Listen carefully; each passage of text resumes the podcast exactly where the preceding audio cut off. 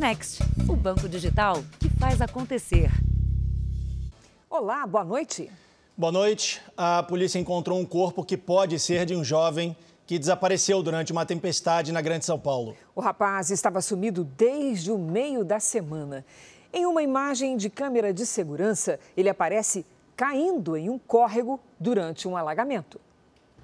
A família espera agora o resultado de exames da perícia, mas acredita que o corpo seja mesmo do rapaz que estava sendo procurado nos últimos dias. Nós já começamos já a procurar nos bairros, espalhar é, cartaz e nós achávamos que ele estava perdido.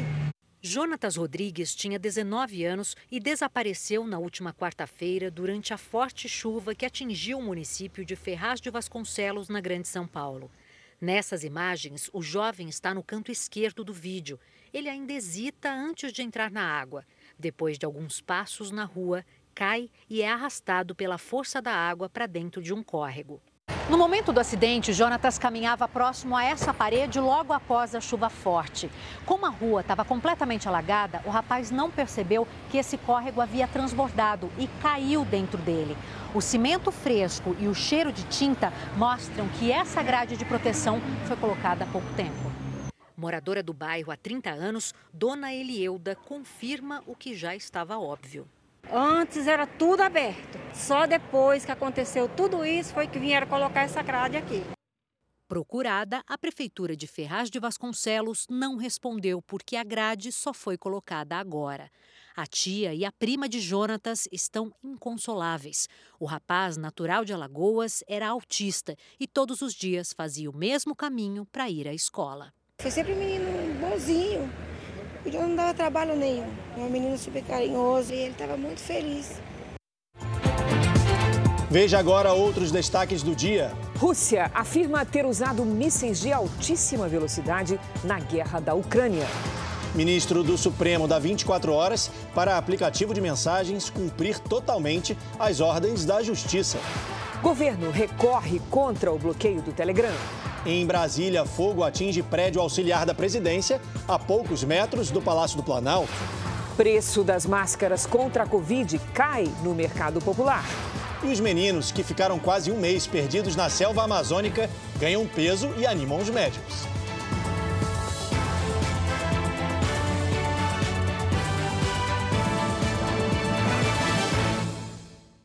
Oferecimento: Beats, a conta digital em que você sempre ganha.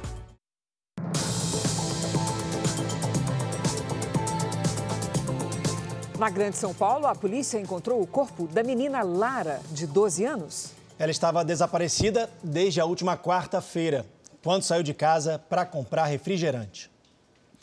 Os policiais encontraram o corpo de Lara em uma área de mata. O endereço fica a um quilômetro e meio de distância da casa onde ela morava, em Campo Limpo Paulista, região metropolitana de São Paulo. A mãe falou com a equipe da Record TV pouco antes de saber da morte da filha. Eu crendo que a minha filha vai aparecer porque alguém pegou a minha filha. Essa convicção eu tenho. A menina de 12 anos havia desaparecido na última quarta-feira, depois de sair para comprar refrigerante em um mercado do bairro.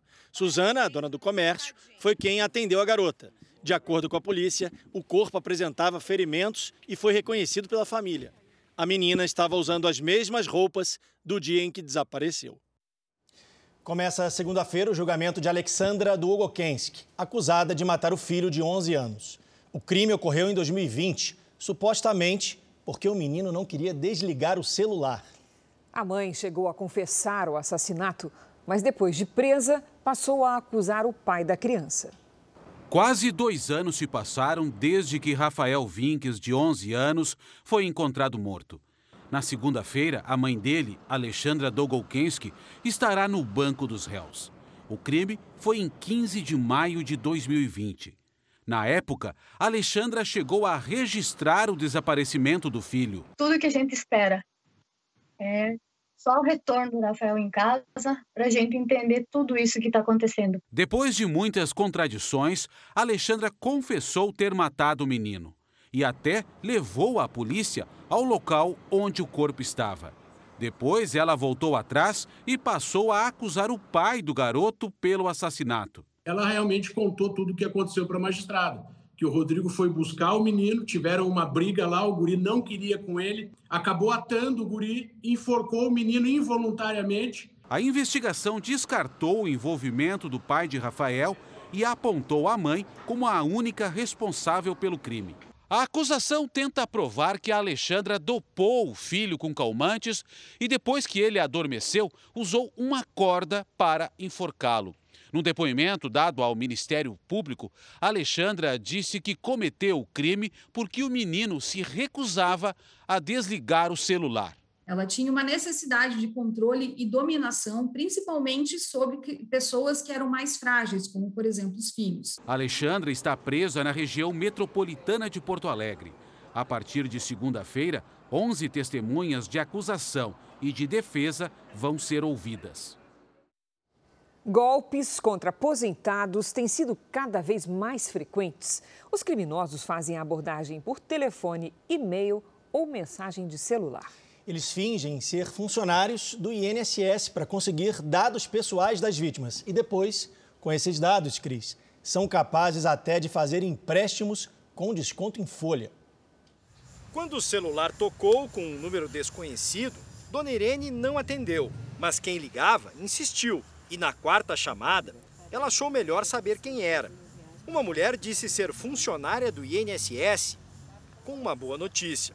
Falou para mim que quando eu me aposentei, eu tinha um dinheiro para eu receber e nessa época eu não recebi o dinheiro. Seria o valor de 13 mil reais para todos os aposentados. Era para eu pegar meu RG, tirar da, do plástico, abrir meu RG, tirar uma foto. A conversa estava tão convincente para a dona Irene e ela começou a se preparar para mandar a foto do documento.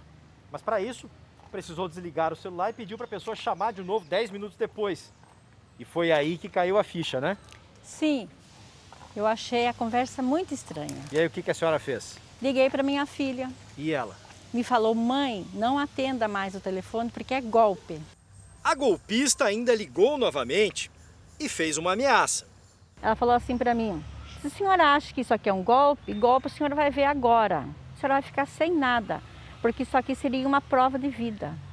Conseguir cópias de documentos de aposentados é o caminho para os criminosos falsificarem a abertura de contas bancárias digitais e conseguirem empréstimos consignados. O INSS vai fazer a prova de vida da seguinte maneira: ele vai cruzar dados oficiais da pessoa. Um documento que você pediu, um auxílio, tudo isso serve como prova de vida para o INSS. Recebeu contato por telefone ou por WhatsApp? Desconfie, os órgãos oficiais não fazem esse tipo de contato. Um dos milicianos mais procurados do Rio chegou hoje ao estado depois de ser preso em São Paulo. Agora a polícia tenta descobrir o que o criminoso estava fazendo na capital paulista. Rodrigo dos Santos chegou ao Rio de helicóptero por medida de segurança. Ele desceu algemado, de cabeça baixa, e prestou depoimento na delegacia especializada em crimes organizados. De lá, seguiu para o presídio. Rodrigo, também conhecido como Latrel, é apontado como o homem de confiança de Luiz Antônio da Silva Braga, o Zinho, chefe da maior milícia do estado. Zinho assumiu a quadrilha depois da morte do irmão, Wellington da Silva Braga, o Eco, morto em junho do ano passado. Latrel foi preso em um hotel em São Paulo. Foi a namorada dele quem abriu a porta do quarto para os agentes que estavam disfarçados de funcionários e monitoravam o casal. Ele estava desarmado e não ofereceu resistência. Um documento falso e quatro celulares foram apreendidos. A polícia quer saber o que um dos milicianos mais procurados do Rio estava fazendo em São Paulo. Os celulares encontrados com ele vão passar por uma perícia e podem ajudar os policiais na investigação. Ele tem uma expressão, poder de comando e existe toda uma articulação que parte dessa pessoa. Então, a captura dele, com certeza, representa esse, esse ganho no sentido de que a, o combate à atuação das milícias é, chega na, nas lideranças, chega naqueles que articulam. De acordo com a polícia, Rodrigo serviu ao exército e participava ativamente das ações criminosas da quadrilha, inclusive indo para a linha de frente dos tiroteios. Latrell também estaria envolvido na morte de rivais e teria atuado na retomada do controle de pelo menos dois territórios na zona oeste do Rio, locais que pertenciam a um grupo rival. Ainda mais importante do que essas prisões é conseguir desmobilizar essas organizações criminosas e aí sim conseguir livrar tanto a população que mora nesses locais quanto os comerciantes da atuação desses criminosos.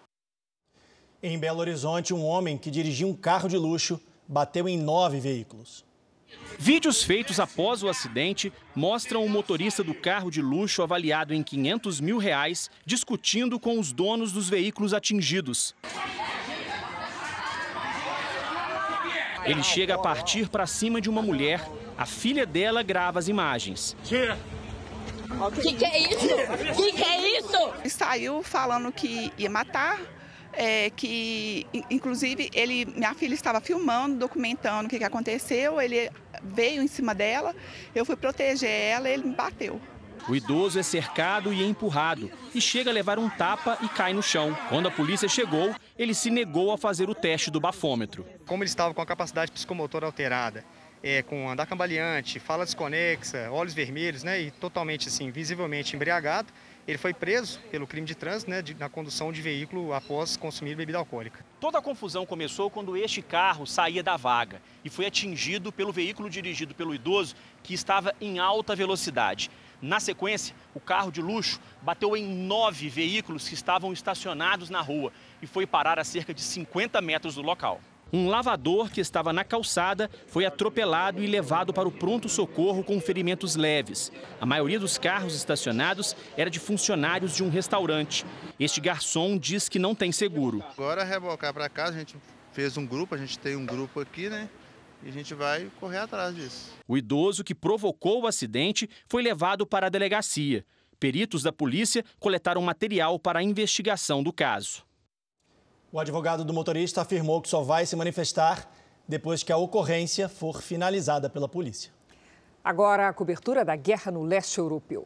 Depois de alguns dias em que a ofensiva russa pareceu mais lenta, os militares do país aplicaram golpes importantes nas defesas da Ucrânia neste sábado.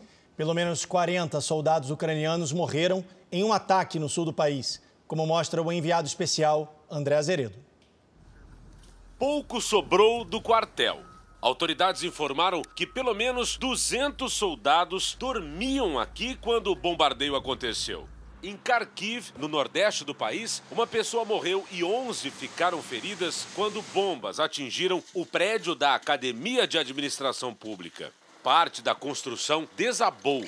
Os bombeiros ainda procuram por sobreviventes.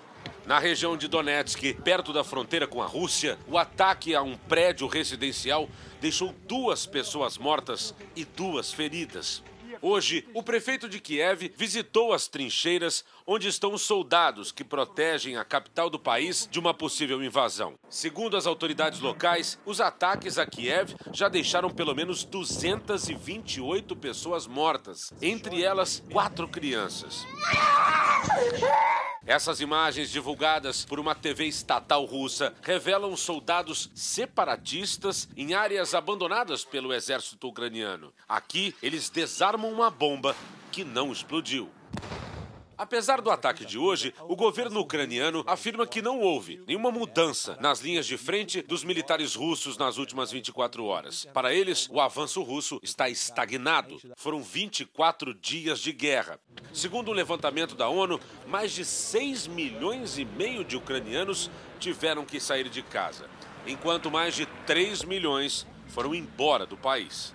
Autoridades russas e ucranianas negociaram novos 10 corredores humanitários que foram abertos neste sábado. A intenção é ajudar civis que querem deixar as zonas de conflito. Um dos corredores é em Mariupol, cidade que fica numa das regiões mais afetadas pelos bombardeios. Apesar da iniciativa, o governo da Ucrânia acusa a Rússia de impedir o abastecimento com itens de primeira necessidade nas grandes cidades de acordo com a denúncia, é uma iniciativa russa para deteriorar a condição de vida nesses lugares. Mariupol, no leste, se tornou alvo dos russos por ser uma cidade portuária. Os invasores tomaram a maior parte da cidade, mas o combate continua no centro. As imagens, feitas por um morador, mostram destruição, fogo e fumaça. A cidade virou uma zona morta, afirma ele. O governo russo disse ter realizado hoje o primeiro ataque à Ucrânia com mísseis hipersônicos, ou seja, de altíssima velocidade. O alvo era um depósito de armas subterrâneo no oeste do país, perto da fronteira com a Romênia. O míssil foi classificado pelo presidente Vladimir Putin como invencível. Ele é lançado por caças e tem capacidade de atingir alvos a 2 mil quilômetros de distância percorre a atmosfera pelo menos 10 vezes mais rápido que a velocidade do som e tem uma tecnologia específica para realizar manobras e escapar de interceptações de outras aeronaves. Segundo especialistas, o ataque foi uma tentativa russa de demonstrar força aos países ocidentais. Mísseis hipersônicos podem viajar a 6 mil quilômetros por hora. A distância entre a Rússia e a Inglaterra, por exemplo, poderia ser percorrida em cerca de 20 minutos. Os Estados Unidos, a China e a Coreia do Norte também desenvolvem este tipo de arma. Ainda nessa edição, mais notícias da guerra na Ucrânia. De volta ao Brasil, com o fim das restrições e o uso opcional das máscaras, a venda do acessório já diminuiu muito no comércio popular. Nas ruas de São Paulo, muita gente voltou ao estilo de vida pré-pandemia e já circula com o rosto livre da proteção. Aos poucos, a proteção vai ficando de lado. O João sentiu isso no bolso. Desde que as restrições começaram a diminuir, as vendas de máscaras caíram na barraca dele, na 25 de março, Rua de Comércio Popular, restaram poucas e elas ficaram mais baratas. De vez em quando, só uma ou duas pessoas que vêm pegar durante o dia. A máscara a 3D, ela era R$ reais cada. Aí agora nós tá vendendo por 3, 3,50. Se for depender só da máscara. O que é que mais vende aqui? Aí é os panos de prata. Além de São Paulo, várias capitais já tomaram a decisão de suspender o uso obrigatório de máscaras na maioria dos locais fechados. Assim que começou a pandemia, a dona Maria Vitória, que é uma costureira experiente, percebeu que havia ali uma chance importante de ganhar algum dinheiro. Ela passou a produzir e comercializar as próprias máscaras na rua. Num só dia, Dona Maria chegou a vender mais de 900 máscaras. É claro que a situação mudou, mas a Dona Maria ainda não desistiu.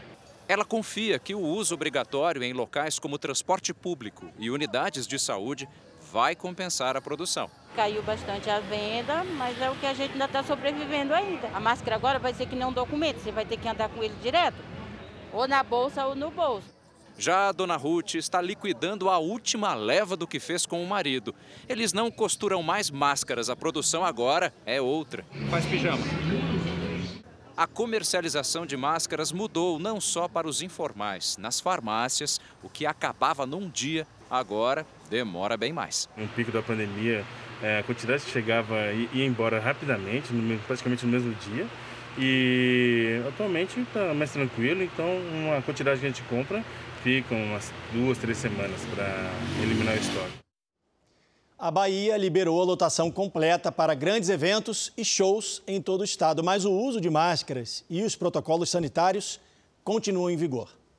Nas ruas de Salvador, a decisão pegou muita gente de surpresa e animou os donos de bares e restaurantes. Com certeza, abrindo tudo ao público, vai liberar muito mais trabalho para a gente tem possibilidade de assumir outro pessoal para trabalhar. Este show foi programado ainda com limite de público de 50% da capacidade. Embora os organizadores não tenham tido tempo para disponibilizar mais ingressos, a medida foi aprovada por quem trabalha com eventos, um dos setores mais prejudicados na pandemia. Tem dois anos que o nosso segmento praticamente não trabalhou então a gente está agora com a possibilidade de voltar à nossa normalidade. O novo decreto está em vigor em toda a Bahia. Essa é a primeira vez desde o início da pandemia que os estabelecimentos estão autorizados a receber a quantidade máxima de público. E apesar de não haver mais limite de pessoas nos eventos, alguns protocolos sanitários, como comprovante de vacinação, uso de máscara e distanciamento social, permanecem. Além de bares, restaurantes e shows, o decreto autoriza a presença máxima de público em locais como estádios de futebol e escolas. Mas ainda há quem prefira esperar um pouco mais para retomar a rotina normal. Eu acho que nós não temos essa educação cultural ainda bem definida de nos protegermos como devemos, de respeitar o distanciamento. Então, eu, particularmente, vou continuar me mantendo afastada. A China voltou a registrar mortes por Covid depois de mais de um ano. As vítimas eram dois idosos que já tinham outros problemas de saúde. Segundo as autoridades, um deles não tinha sido vacinado. As últimas mortes no país haviam sido registradas em janeiro de 2021.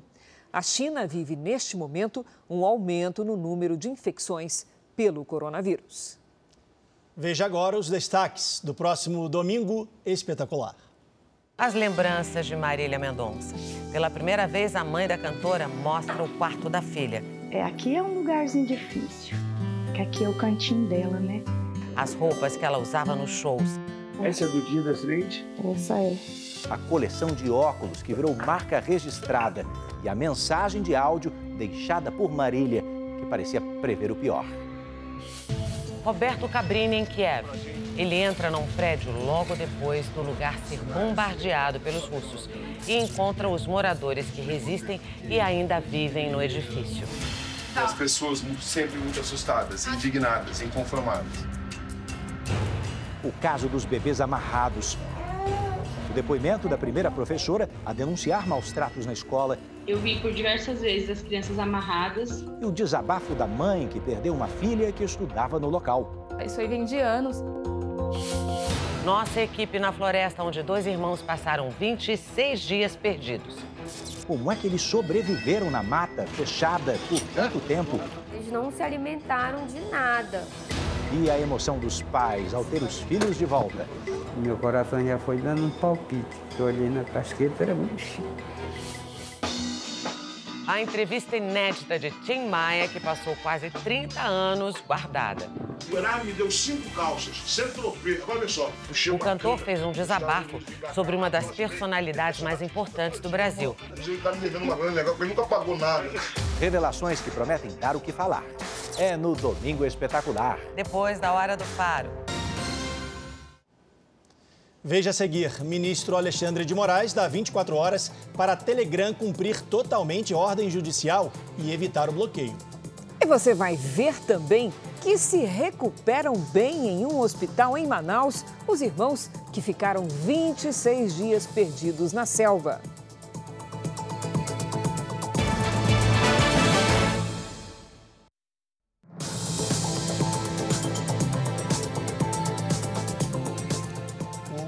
Recorreu ao Supremo Tribunal Federal contra o bloqueio do aplicativo de mensagens Telegram. Já o ministro do Supremo, Alexandre de Moraes, que ordenou o bloqueio, deu um novo prazo, agora de 24 horas, para o aplicativo de mensagens cumprir totalmente as determinações da Justiça e evitar ser suspenso no país. A nova decisão do ministro Alexandre de Moraes foi tomada depois que ele recebeu uma comunicação oficial do Telegram. O aplicativo informou que os perfis vinculados ao blogueiro Alan dos Santos foram bloqueados. Ele é investigado no Supremo em dois inquéritos que apuram a suposta divulgação de notícias falsas e ataques aos ministros do tribunal. Há uma ordem de prisão e uma de extradição contra Alan dos Santos. Ele está foragido nos Estados Unidos. Na decisão de hoje, o ministro do Supremo destacou que o Telegram, até o momento, cumpriu em parte as determinações judiciais e precisa cumprir o que está pendente para evitar a suspensão do serviço no país. O ministro deu uma nova oportunidade para a empresa seguir as determinações. O prazo será de 24 horas. Ontem, ele já havia exigido que a Anatel, Agência Nacional de Telecomunicações, adotasse as medidas necessárias para suspender o uso do Telegram no país. Entre as exigências de Alexandre de Moraes para que o Telegram continue em operação aqui no Brasil estão indicar um representante oficial no país e adotar providências para combater a desinformação e as fake news. O Telegram tem origem russa e sede nos Emirados Árabes. Outra exigência do ministro é a retirada de uma postagem do presidente Bolsonaro que remete ao inquérito sigiloso da Polícia Federal. A publicação já foi removida. O presidente Jair Bolsonaro disse hoje que a decisão de suspender o Telegram não tem nenhum amparo na lei. Ele citou o Marco Civil da Internet e a Constituição Federal. Bolsonaro fez o comentário depois de cortar o cabelo em uma barbearia e fazer uma aposta na Mega Sena, em uma lotérica perto do centro de Brasília. Neste sábado, o presidente usou o aplicativo para fazer uma postagem. Antes da intimação de Moraes ao Telegram, a Advocacia Geral da União já havia pedido ao Supremo a suspensão da decisão contra o aplicativo. O argumento é que a lei do Marco Civil da Internet não prevê a suspensão de serviços por descumprimento de decisão judicial. A relatora do recurso será a ministra Rosa Weber. A comemoração da Páscoa daqui a alguns dias abriu oportunidade no mercado de trabalho. 8 mil empregos temporários foram criados no país para atender à procura por chocolates. Quem resiste a um chocolate? Ainda mais nessa época do ano, quando eles ganham destaque nas lojas e supermercados. Prateleiras recheadas de opções para presentear amigos e familiares. Para atender a demanda, o comércio aumentou a oferta de empregos temporários. Segundo a Associação Brasileira da Indústria de Chocolates, Amendoim e Balas, foram abertas 8.500 vagas desde o final do ano passado. No ano passado, a Páscoa, nós comercializamos 9 mil toneladas de ovos, um crescimento de 6% em relação a 2020, apesar de toda, todo momento da pandemia. Nesta loja, no Mercado Público de Porto Alegre, duas pessoas foram contratadas para esta época. Como muita gente prefere preparar os ovos de Páscoa em casa, a expectativa é de que as vendas aumentem 10% com relação à Páscoa de 2021. As pessoas estão fazendo da confeitaria a sua segunda renda e outros que já viram que ela servia como segunda renda acabou se tornando inclusive a renda principal dessas pessoas, né? A Sabrina estava há dois anos desempregada, mas agora conseguiu uma vaga como vendedora. Fiquei desempregada, correndo atrás e não achei. Do nada me deu uma oportunidade. Estou gostando muito. No ano passado, por causa da pandemia, a maioria das vendas foi de forma online. 71% dos brasileiros preferiram comprar através da internet. Mesmo que a procura continue alta no ambiente virtual, os pontos de venda físicos já se organizam para receber os clientes. Em clima de retomada, a Páscoa movimenta a economia e o setor de empregos. E num clima bem doce, cria a esperança de dias melhores. Não esquece meu ovo de chocolate. Já comprei. Veja a seguir como agem os flanelinhas que cobram pelas vagas de estacionamento de forma irregular. E ainda hoje, o Santos ganha de virada, escapa do rebaixamento, mas é eliminado no Paulistão. Quero ver.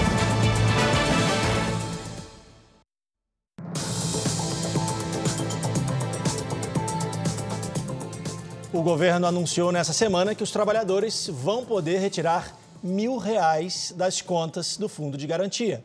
Mas muita gente ainda tem dúvida sobre como vai receber o dinheiro. Mais de 40 milhões de pessoas terão acesso a essa modalidade de saque. Cada um tem um plano diferente. Dá para a gente pagar água, luz, as contas que estão tá atrasadas, que as coisas estão muito caras hoje em dia. Seria um dinheirinho bom, né? Bem, hora, chegaria na hora bem-vinda. Tanta expectativa vem do anúncio feito pelo governo, que vai liberar o saque de até mil reais por pessoa das contas do FGTS. Pelas regras, o dinheiro vai ser sacado de contas inativas ou ativas. Não será preciso solicitar o valor. A Caixa vai disponibilizar automaticamente na conta digital. O Caixa Tem que será criado pelo próprio banco para todos os trabalhadores com carteira assinada. Quem não fizer o saque terá o dinheiro devolvido para a conta do FGTS. A retirada ou a movimentação pela própria conta poderá ser feita a partir do dia 20 de abril para quem nasceu em janeiro. A liberação, de acordo com o mês de nascimento, será escalonada até junho, quando os nascidos em dezembro serão contemplados. O dinheiro vai ficar disponível para retirada até 15 de dezembro. Pelas contas do Palácio do Planalto, cerca de 40 milhões de trabalhadores devem optar por este saque de mil reais, o que significa 30 bilhões de reais injetados na economia. Vou ver se eu coloco gasolina no meu carro, o carro está sem gasolina, vou ver se eu boto esses mil reais de gasolina. É brincadeira, não vou pagar a dívida, pagar a dívida. Tá quase lá. Cresceu o número de furtos de fios de cobre em todo o Brasil. Os criminosos vendem esse tipo de material como sucata. A prática desse crime prejudica o funcionamento de vários serviços, como internet e metrô. Em menos de 30 segundos, o homem escala um radar de trânsito e retira o fio de cobre da fiação. O flagra foi feito em uma das avenidas mais importantes de Belém. Tá vendo a vem descendo? Já pegou o cobre. Em plena luz do dia, esta mulher faz malabarismo sobre os fios a uma altura de 4 metros do chão. Ela usa uma faca para furtar os cabos. Em outro ponto da capital paraense, dois jovens ignoram a moradora que filma tudo e chama a atenção deles. Mas não pode. Não pode, eu vou, vou tô filmando vocês. Não pode, amor. A polícia apreendeu cerca de 5 toneladas de sucata de cobre na rodovia transamazônica. A carga estava escondida entre latinhas. O material, que não tinha nota fiscal, saiu de Altamira, sudoeste do Pará, com destino à cidade mineira de Contagem. No Pará, em um ano, houve um aumento de 120% de furtos de cabos de internet e de 900% de cabos de energia. Só no primeiro semestre de 2021 foram furtados em todo o país 2,3 milhões de cabos, volume 14% maior que o mesmo período de 2020. São Paulo, Rio de Janeiro, Pernambuco, Paraná e Minas Gerais são os estados com mais casos desse tipo de furto. Quais são as principais consequências? Não ter acesso à internet, não conseguir fazer nenhum tipo de ligação, não conseguir fazer uma chamada para uma emergência médica, para a polícia, para o bombeiro, prejudica a educação pública porque fica é, passa a ter dificuldade de ter acesso à, banda larga daquela região. Esta semana em Salvador, mais uma vez o serviço de metrô ficou lento. O motivo da falha foi o furto de cabos de cobre e fibra ótica.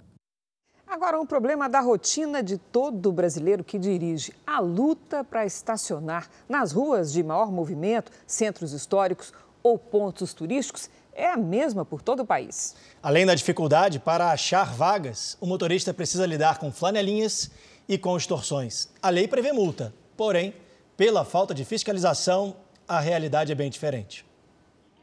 Basta o motorista demonstrar a intenção de parar e rapidamente é abordado. O assédio é ainda maior em locais de movimento intenso. É o que acontece na região central da capital paulista, como na 25 de março ou no mercado municipal. Tanto o trânsito está complicado quanto a questão de, de, espaço aqui, né? Muito complicado. O pessoal tem muita dificuldade mesmo. A abordagem acontece no meio da rua mesmo e todo o espaço é demarcado com cones ou caixotes. A cobrança é feita em dinheiro, Pix e até cartão. Em São Paulo, uma lei municipal proíbe que flanelinhas causem constrangimento aos motoristas. A lei também diz que é o condutor do veículo que deve definir o valor a ser pago.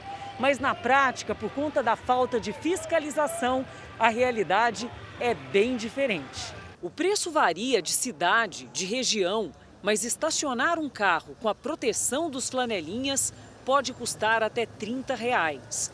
Um valor maior que o cobrado por muitos estacionamentos particulares, que oferecem até seguro. Eu tenho minha vaga ali, 30 reais à vontade, pode ficar uma hora, duas horas, três horas. A atuação dos chamados guardadores de carro é ilegal. E em São Paulo, a infração prevê multa de R$ 1.500 e o dobro em caso de reincidência. Denúncias são raras, mas acontecem. Sempre para a gente é mais difícil, né? Eles com a gente, a gente de um jeito que a gente é obrigado a fazer o que eles querem, né? Olha, sobre esse assunto, a Secretaria de Segurança de São Paulo informou que a Guarda Civil atua junto aos flanelinhas toda vez que é solicitada e também quando se depara com alguma irregularidade. A Secretaria aconselha que as pessoas procurem a Guarda Municipal quando se sentirem ameaçadas. O sono é extremamente necessário para a saúde. E segundo uma pesquisa internacional, os brasileiros, Cris, dormem nove horas em média a cada noite. Aqueles que conseguem, né, Leandro? É. Não é o meu caso. Mas essas nove horas a mais não significam necessariamente um sono melhor. Aumentou também o número de pessoas que se queixam de noites mal dormidas. Cena rara é ir até o quarto do Gabriel e encontrá-lo dormindo profundamente. Mas eu sempre acordo pelo menos duas a quatro vezes por noite. Os hábitos antes de dormir e o sono de 17 mil pessoas foram pesquisados no Brasil e em outros 11 países. Um terço reclamou da qualidade do sono e uma das explicações pode estar bem aqui. Quase a metade vai para a cama conectada à internet. Os dispositivos eletrônicos, seja ele luminoso ou não, eles atrapalham a qualidade do sono, tanto pela questão de manter o cérebro mais ativo, manter o cérebro pensando e também pela própria luminosidade.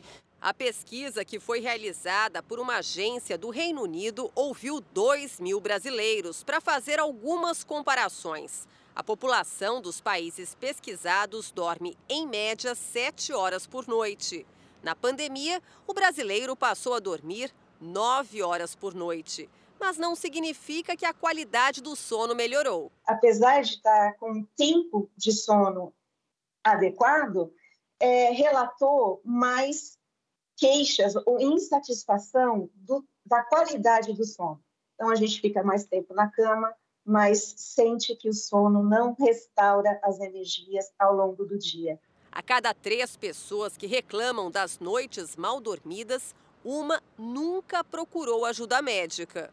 Então, sinais de cansaço, ronco durante a noite, acordar com uh, despertar, né, com um sentimento de sufocamento, sonolência diurna, isso não é mais é, algo que pode ser negligenciado. Especialistas alertam que quando acordamos, o corpo dá sinais de uma boa noite de sono. Eu falo para os pacientes se compararem com o celular.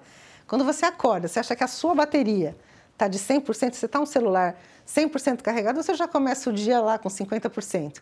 Se você já acorda não se sentindo disposto, alguma coisa está errada. Ou você não dormiu bem, ou você não, realmente não carregou a bateria, né? O medo causado pela Covid nos últimos anos foi tanto que muita gente acreditou que outras doenças infecciosas tivessem deixado de fazer vítimas no país. Uma pesquisa apontou, por incrível que pareça, que 30% dos brasileiros acreditam que a dengue desapareceu. Mas, ao contrário disso, os casos cresceram nesse ano e já são motivo de preocupação em vários estados. Tem só dois dias que o Gustavo voltou a trabalhar ele ainda se recupera da dengue. Fiquei com dores no corpo, falta de apetite, dor na junta, nas costas, febre. De acordo com o Ministério da Saúde, os casos de dengue subiram mais de 35% na comparação com o mesmo período do ano passado. Apesar disso, uma pesquisa feita pela Sociedade Brasileira de Infectologia apontou que 3 em cada 10 brasileiros acreditam que a dengue deixou de existir. No início da pandemia, muitas pessoas ficaram em casa e acabaram tendo um olhar para dentro aí da, da sua casa, do seu quintal, cuidaram mais de perto aí da sua casa. Então já era esperado sim um aumento do número de casos e é, a gente está no momento, né, que a gente teve muitas chuvas é, desde o início de dezembro até agora. Isso faz com que é, eclodem mais os ovos é, dos mosquitos e aumenta ainda mais a, a transmissão. Por causa disso, é preciso voltar a ter atenção com a doença. A dengue debilita e pode matar. É alarmante. Nós estamos numa situação de epidemia já de dengue. Cada semana um número elevado aí de casos graves. Tinha tempo que a Nilceni não ouvia falar de dengue, mas relembrou da pior forma possível. Ela e toda a família pegaram a doença. As pessoas se preocuparam muito com o Covid e esqueceram desse mosquitinho maldito. Então vamos cuidar dos nossos quintais, vamos evitar deixar a água parada, porque o sofrimento que essa doença causa é terrível. Um incêndio atingiu uma garagem próxima ao Palácio do Planalto, em Brasília, durante a tarde. O Yuri Ascar tem as informações para a gente ao vivo. Boa noite, Yuri. Boa noite, Leandro, Cris, boa noite a todos. O fogo foi na garagem da Secretaria do Gabinete de Segurança Institucional da Presidência da República, o GSI. Essa garagem fica a cerca de um quilômetro aqui do Palácio do Planalto, do edifício principal onde trabalha o presidente Jair Bolsonaro. O Corpo de Bombeiros foi acionado e conseguiu controlar as chamas rapidamente. Ninguém ficou ferido. Ainda não há informações sobre o que teria causado esse incêndio, nem o que foi destruído pelas chamas. Os peritos, neste momento, colhem material para análise. A Secretaria de Comunicação do Palácio do Planalto informou que um procedimento administrativo vai ser aberto para investigar as causas do incêndio. Cris, Leandro. Obrigado, Yuri. Ascar falando ao vivo de Brasília. Vamos mudar um pouco de assunto. O verão termina amanhã ao meio-dia e 33. Boa parte do Brasil registrou altas temperaturas. No Rio, cariocas e turistas aproveitaram as praias para se despedir da estação. Silvestre Serrano fala com a gente ao vivo. Silvestre, boa noite para você. Foi mais um dia como a capital mais quente do país, é, Silvestre? Exatamente, Leandro, Cris, boa noite a todos. Os termômetros bateram a casa dos 38 graus, mas a sensação térmica chegou a 48. E olha, não foi um sábado de céu totalmente aberto, mas ainda assim de muito calor. As praias ficaram lotadas de cariocas e turistas, e principalmente ali na Zona Sul, ficou difícil encontrar um espaçozinho na areia. Este mês, o Rio de Janeiro só não teve temperaturas acima de 35 graus em apenas dois dias. E segundo o Instituto Nacional de Meteorologia, a cidade encerra o verão com o mês de março mais quente dos últimos 15 anos. Cris, Leandro. Obrigada, Silvestre. Sábado quente no Sudeste e com chuva forte no sul do país. Na despedida do verão, os temporais no Paraná atingiram cidades até de São Paulo. Hora da gente explicar isso direitinho, perguntar para Lidiane Sayuri. Como é que é isso, Lídio? O calorão está migrando? É, a chuva está migrando e vai acabar com o calorão, pelo menos em São Paulo e no Rio de Janeiro, viu, Cris? Boa noite para você, Leandro. Boa noite a todos que nos acompanham. Olha, aos poucos as nuvens carregadas se espalham pelo sul e sudeste do Brasil. Uma frente fria avança em direção ao sudeste. Atenção nos próximos dias. A quantidade de água deve provocar alagamentos e deslizamentos entre o Vale do Itajaí, em Santa Catarina, e o Rio de Janeiro. Por isso, é bom evitar locais como rios, praias, cachoeiras e encostas. No sul, o destaque é o frio neste domingo. O ar seco derruba as temperaturas. Na fronteira com o Uruguai faz apenas 11 graus logo cedo. Só as áreas mais claras do mapa é que seguem com tempo firme. No centro-oeste, no norte e na maior parte do nordeste, chove a qualquer hora. Em Florianópolis, máxima de 24 graus. No Rio de Janeiro, muita atenção, pois o risco de temporais é alto e a gente já percebe que o calor diminui, faz 32 graus. Em Brasília, máxima de 28. Em Salvador, 30. Em Fortaleza e Manaus, 32 e em Porto Velho, até 31 graus. Em São Paulo, a chuva aperta mais nas próximas horas. Neste domingo, primeiro dia de outono, o sol quase não aparece e a chuva será constante. Mínima de 18 e máxima de 23 graus.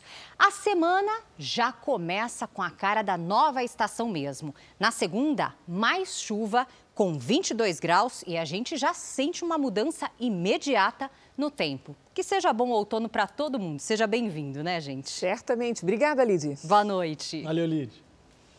Às vésperas da estreia da superprodução Reis, o jornalismo da Record TV exibe um documentário especial. Uma grande expedição por Israel para desvendar os tempos em que a nação era governada pelos chamados juízes na Terra Santa. Descobertas desafiam o tempo. É incrível a gente estar agora, mais de 3 mil anos depois, em cima desse altar totalmente preservado. As vitórias e as derrotas de um povo. O maior perigo para os hebreus eram os filisteus. Diante do caos, novos líderes surgem é um juízo para libertar o povo numa época de grande provação e opressão. Na verdade, um local. Um documentário especial. Às vésperas da nova superprodução da Record TV. Antes de Reis, a Era dos Juízes. Neste domingo, logo após o Domingo Espetacular. A fiscalização no Porto de Paranaguá, o segundo maior do país, está com reforço especial para combater o tráfico de drogas e armas. Com a ajuda de cães farejadores, a Polícia Federal já apreendeu 90 quilos de cocaína só esse ano. Desde o início do ano, pelo menos seis cães são usados em operações no porto de Paranaguá, que fica no litoral paranaense, a 90 quilômetros de Curitiba. Eles são treinados para encontrar todos os tipos de drogas e armas. Aqui o animal descobriu que na caixa do caminhão, que guardava itens de cozinha, tinha uma pistola. É bastante importante esse, esse trabalho de, de, prevenção, trabalho de, de é, ostensivo, né, de combate ao tráfico internacional. É um reforço para o trabalho nosso de, de investigação, né. Só este ano, os cães ajudaram a prender 90 quilos de cocaína no porto de Paranaguá. Em 2021, quase 4 toneladas e meia da droga foram impedidas de embarcar para o exterior. Paranaguá é o segundo porto do país mais usado pelos traficantes. Para se ter uma ideia, entre 2010 e 2020 foram apreendidos mais de 100 toneladas de drogas no Porto de Santos, o maior do Brasil. Em seguida, aparece o Porto de Paranaguá, com 35 toneladas. Depois vem o Porto de Salvador e dois terminais de Santa Catarina. Além da fiscalização aqui do lado de fora, os cães também farejam tudo dentro dos caminhões. Nada passa batido pelo olfato aguçado deles. E além de encontrar drogas e armas, eles também ajudam no processo de inteligência do combate ao crime organizado. Se o caminhoneiro fizer o transporte dessa droga, né, o cão também vai detectar essa droga, não precisa estar ali presente, vai ficar é, esse vestígio de odor Daí será verificado uh, por onde ele tem é, transitado, os horários e assim por diante. O latido dos cães chama a atenção. E apenas a presença dos animais inibe a atuação de criminosos. A hora que a fiscalização aperta em Santos, nós percebemos um volume maior de apreensões acontecendo aqui no nosso porto. E a hora que nós apertamos aqui, claro, a criminalidade tenta buscar outros caminhos mais fáceis. De volta com as notícias da guerra.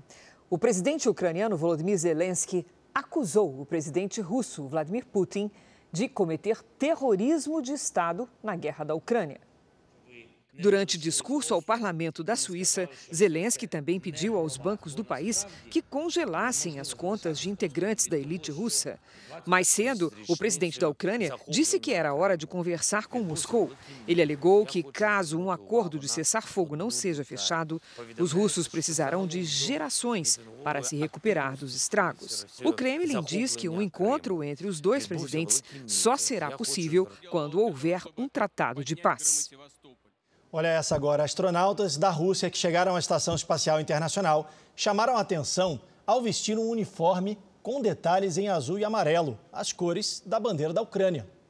Em uma transmissão ao vivo, eles foram questionados sobre a escolha da roupa, mas não confirmaram se era algum tipo de homenagem em defesa da Ucrânia ou apenas coincidência.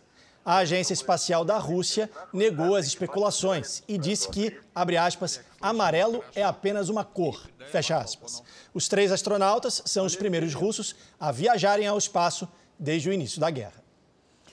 Você vai acompanhar agora uma reportagem sobre o drama das estudantes brasileiras de medicina que viviam na Rússia, em uma cidade próxima à fronteira com a Ucrânia. Com medo da guerra, elas abandonaram sonhos e voltaram para o Brasil. O vídeo foi feito por uma amiga no momento em que Jéssica desembarcou no Aeroporto Internacional de Belém. Quando eu vi ela, o coração acelerou. Eu fiquei, eu corri, eu fui o primeiro, corri, abracei ela, beijei, cheirei, carreguei ela, saí correndo. A Jéssica saiu aqui do Brasil e foi para a Rússia em busca de um sonho, se tornar médica. Ela estava realizando esse sonho na cidade de Belgrade, que fica ali próximo à fronteira com a Ucrânia. Mas de repente, tudo mudou, né, Jéssica? Sim, a gente nunca esperava passar por uma situação dessa. E a gente, infelizmente, teve que dar uma pausa no nosso sonho pela situação e voltar para casa, porque realmente a gente não estava se sentindo bem nem, nem segura lá. O exército russo tomou as ruas. No início, eu lembro que a gente estava em aula e começamos a escutar barulhos de helicóptero, assim, de 5 em 5 minutos, uma coisa que não acontecia. A cidade de Belgrade fica a apenas 40 quilômetros da Ucrânia. Por isso, bases militares foram instaladas na região. Outra coisa que marcou muito é, foram os barulhos dos mísseis. A gente andava na rua, escutava, é, acordava, às vezes dormindo à noite, a gente acordava com esses barulhos. Então, assim, como que dorme?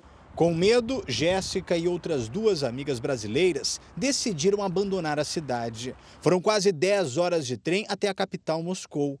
Lá embarcaram em um avião para Doha, no Catar. Depois, em outro voo, voltaram para o Brasil. A decisão de voltar foi unânime com relação à minha família. O sentimento era de medo, era um sentimento, bem angustiante. Né? Passamos por situações bem difíceis Longe da guerra, a jovem se sente aliviada e segura nos braços do pai. Ela está comigo. Vamos falar agora de futebol. O Rio de Janeiro começa, conhece amanhã o primeiro finalista do Cariocão. Vasco e Flamengo se enfrentam no Maracanã no jogo da volta da semifinal. A equipe rubro-negra tem a vantagem. Alegria de um lado e irritação do outro. Um clássico realça bem o contraste dos sentimentos. No primeiro duelo da semifinal entre Vasco e Flamengo, a vitória por 1 a 0 aumentou a vantagem rubro-negra.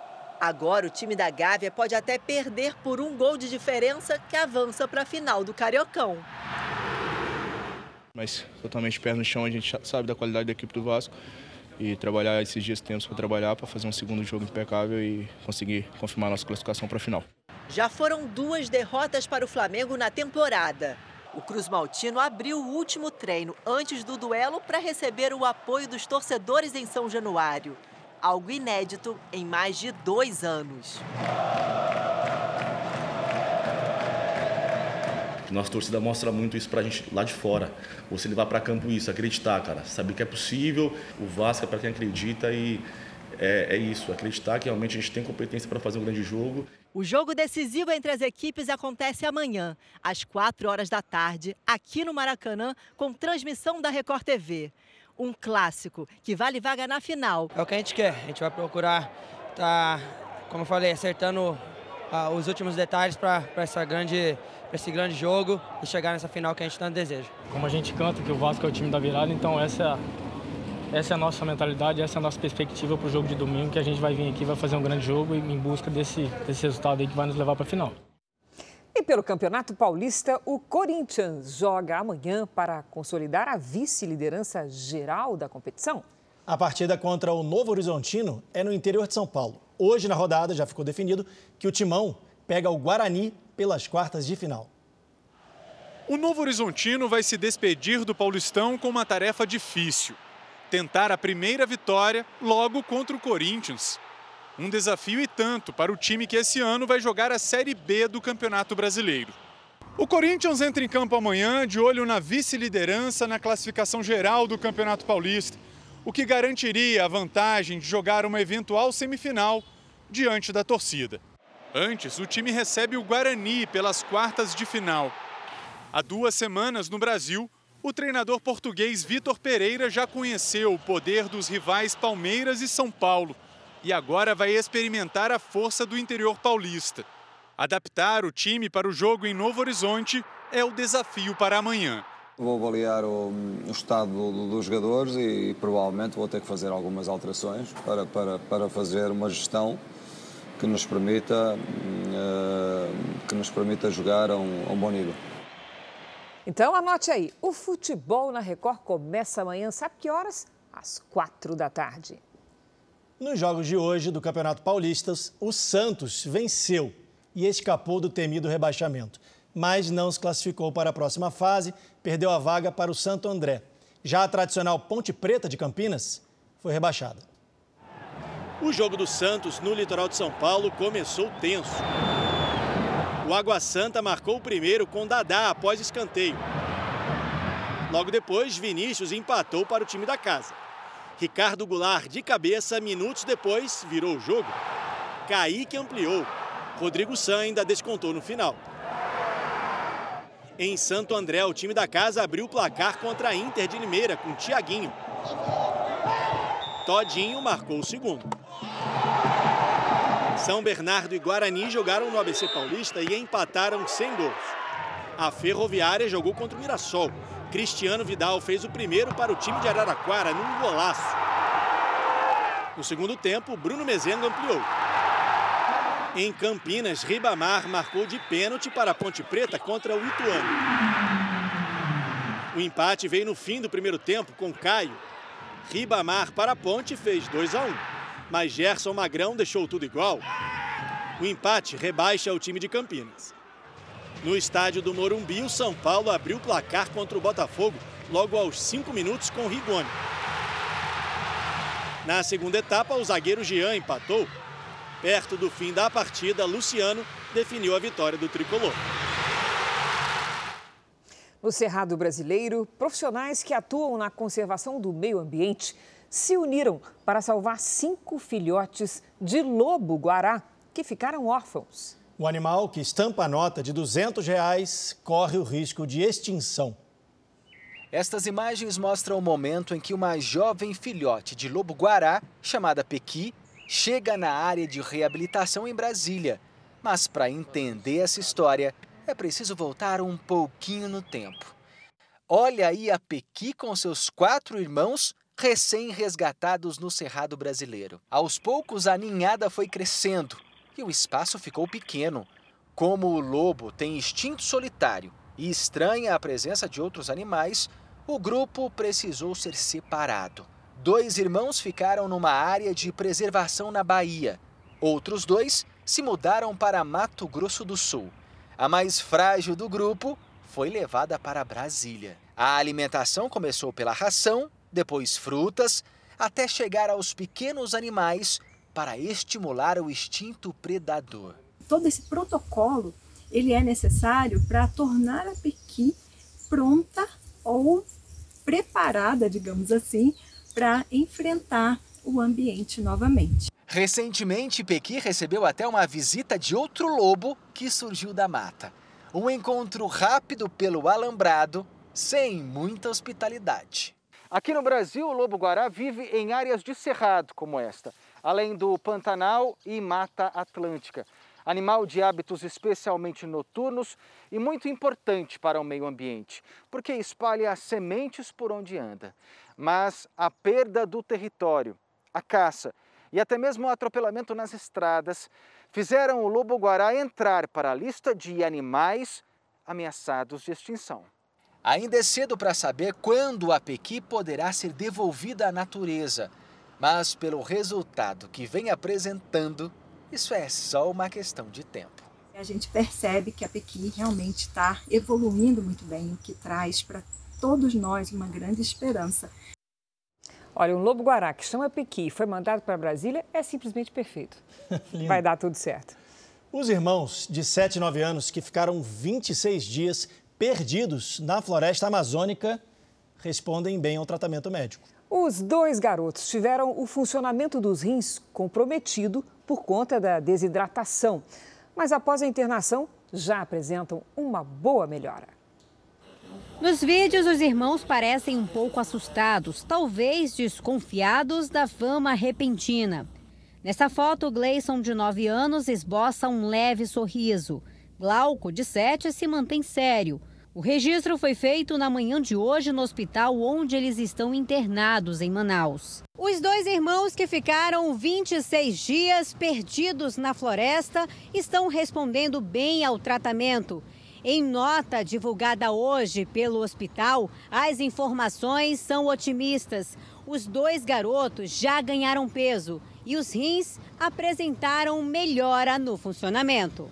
Rocineia é assistente social e acompanha os garotos desde a internação. O Glauco já ganhou 4 quilos, uma vez que ele chegou com 12 quilos, né? E hoje é, ele está com 16, né? Mas por conta que ele estava pré-renal, aonde alterado por conta da desidratação. E o Gleison ganhou 1,20 kg, né? Tá, chegou com 18,8 e está com 20 quilos, né? Gleison e Glauco saíram para brincar e se perderam na mata.